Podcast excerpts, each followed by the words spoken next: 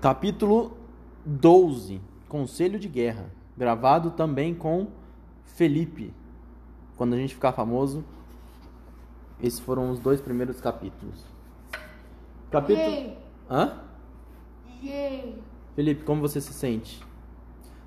Eu, No- me sinto, eu me sinto o Anderson Nunes. Anderson Nunes?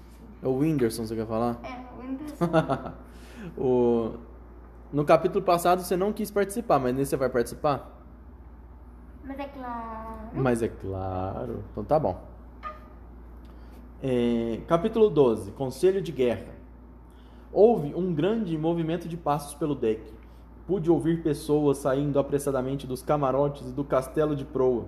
Pulei depressa para fora do barril, passei por trás da vela da proa, fiz um rodeio na direção da popa e saí no deck aberto a tempo de me juntar a Hunter e ao Dr. Livesey na amurada.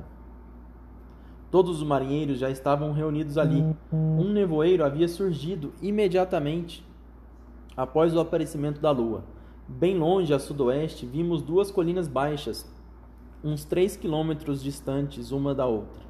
E atrás de uma delas, uma terceira colina mais alta, cujo pico ainda estava encoberto pela neblina.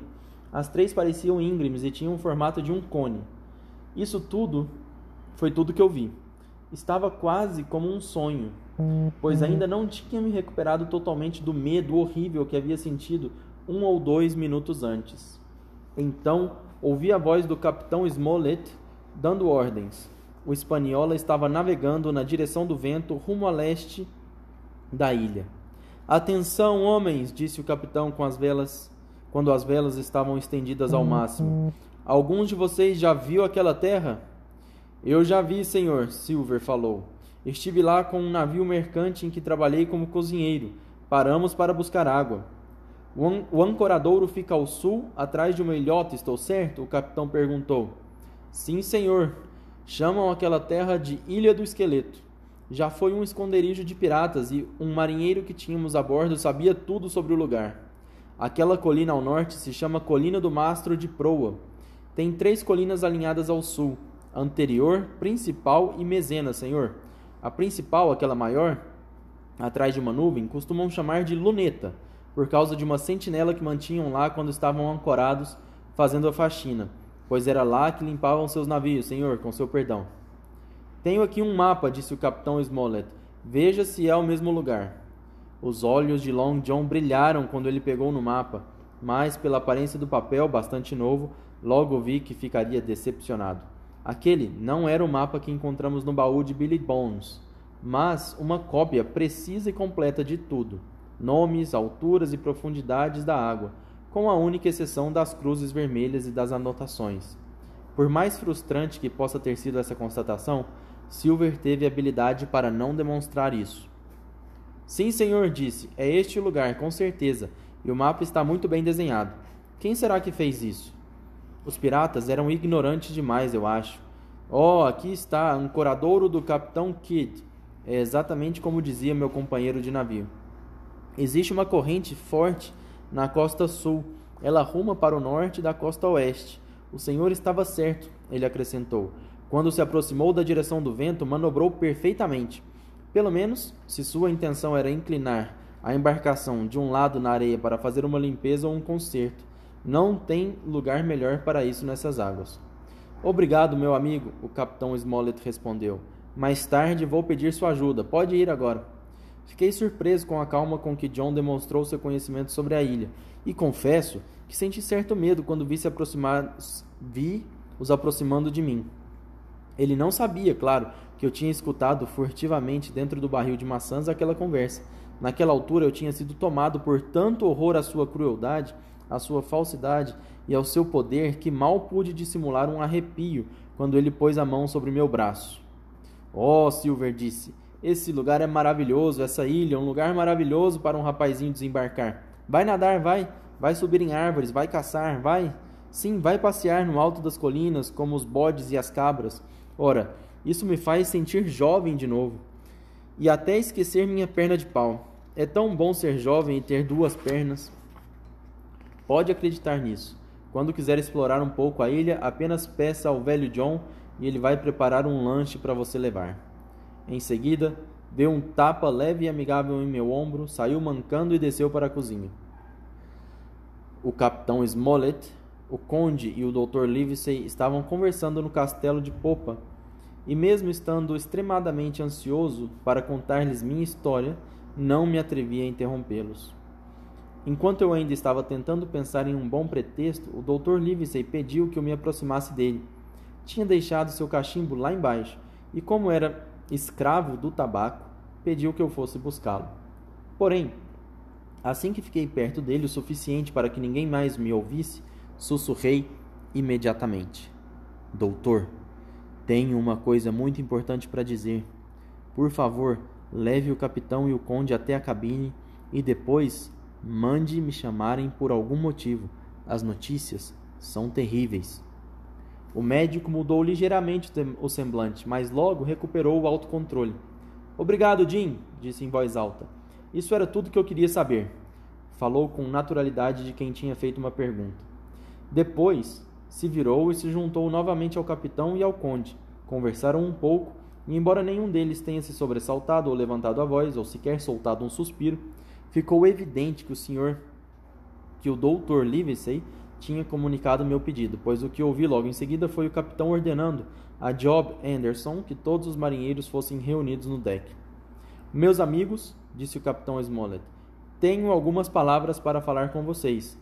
Esta terra que avistamos é o local onde estávamos navegando, para onde estávamos navegando. Sir Trelawney é um cavalheiro muito generoso, como todos nós sabemos, e acabou de me perguntar uma ou duas coisas. Como pude lhe dizer que todos os homens a bordo tinham cumprido seu dever perfeitamente, de uma maneira que eu nunca tinha visto antes, ele, eu e o médico vamos lá para baixo, para a cabine, beber a saúde e sorte de vocês. Enquanto isso, vocês receberão doses de rum para beber a nossa saúde e sorte. E vou lhes dizer que o que, o que acho disso, acho ótimo. Se também pensam como eu, vão dar, vão dar um viva para o conde. Todos gritaram: Viva! Era natural que isso acontecesse mas foram gritos tão calorosos e entusiasmados que confesso que mal pude acreditar que aqueles mesmos homens estavam planejando nos matar. Mais um viva! Agora para o capitão Smollett, gritou Long John, quando o primeiro acabou. Isso também foi feito com vigor. Em seguida, os três cavalheiros desceram logo e circulou a informação de que Jim Hawkins estava sendo chamado na cabine. Encontrei os três sentados ao redor da mesa. Em frente a eles havia uma garrafa de vinho espanhol e algumas frutas secas. O médico estava fumando a peruca no colo. Isso, eu sabia bem, era um sinal de que ele estava agitado. A janela que dava para a proa estava aberta, pois era uma noite quente e era possível ver a lua brilhando sobre a trilha de ondas deixadas pelo navio. Então, Hawkins, disse o conde, você tem algo a nos dizer. Fale. Obedeci e o mais brevemente possível contei todos os detalhes da conversa de Silver. Ninguém me interrompeu até eu terminar meu relato. Além disso, nenhum dos três fez sequer um movimento. Mantiveram os olhos fixos em mim, desde a primeira palavra até a última. Jim, o médico falou, sente-se. Sentei-me na mesa ao lado deles. Serviram-me um copo de vinho, encheram minha mão de passas e os três, um após o outro e cada um com uma reverência, brindaram a minha saúde pela ajuda prestada por minha coragem e lealdade. Agora, capitão, o conde falou, vejo que o senhor estava certo e eu estava errado. Reconheço que fui um idiota e aguardo suas ordens. Não mais idiota do que eu mesmo, sir, o capitão respondeu. Nunca ouvi falar de uma tripulação que planejasse um motim e não desse nenhum sinal disso previamente para que qualquer homem que tivesse pelo menos um olho pudesse perceber e tomar as devidas providências. Mas esta tripulação, acrescentou, realmente me surpreendeu. Capitão, disse o médico, com sua permissão, devo ressaltar que é tudo obra de Silver. Trata-se de um homem extraordinário. Pareceria extra extraordinariamente melhor se estivesse enforcado e pendurado em um mastro, doutor, o capitão comentou. Mas esta conversa não nos leva a lugar nenhum. Vejo três ou quatro pontos aqui e, com a permissão de Sir Trelawney, vou expô-los. O senhor é o capitão, é quem deve falar, o conde afirmou respeitosamente. Primeiro ponto, começou o capitão Smollett. É, precisamos prosseguir porque não podemos de modo algum retornar. Se eu der ordens para voltarmos, eles vão se amotinar imediatamente. Segundo ponto.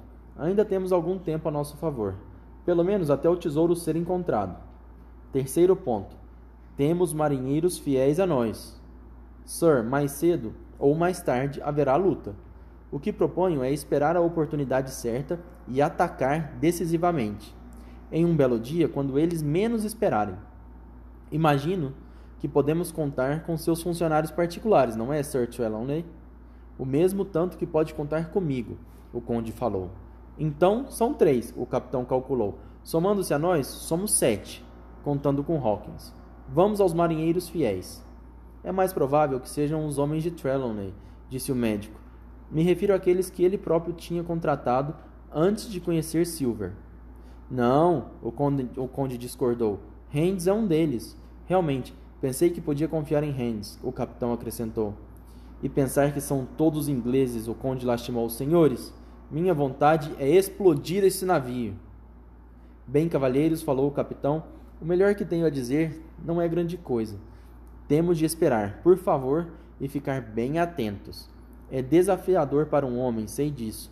Seria mais fácil atacar de uma vez. Porém, não há como fazermos isso antes de sabermos ao certo em quais marinheiros podemos confiar.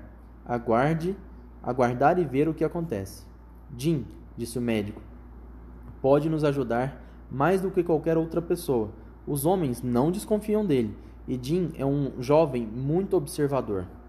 Hawkins, confio imensamente em você, acrescentou o conde. Ao ouvir aquilo, comecei a ficar desesperado, pois me sentia totalmente impotente diante de tanta responsabilidade. Porém, devido a uma estranha sequência de circunstâncias, foi realmente através de mim que a salvação aconteceu. Enquanto isso, podemos descobrir que, das 26 pessoas a bordo do Espanhola, só podíamos contar com sete, e desses sete, um era um garoto. Assim, eram seis adultos do nosso lado contra 19 do lado inimigo.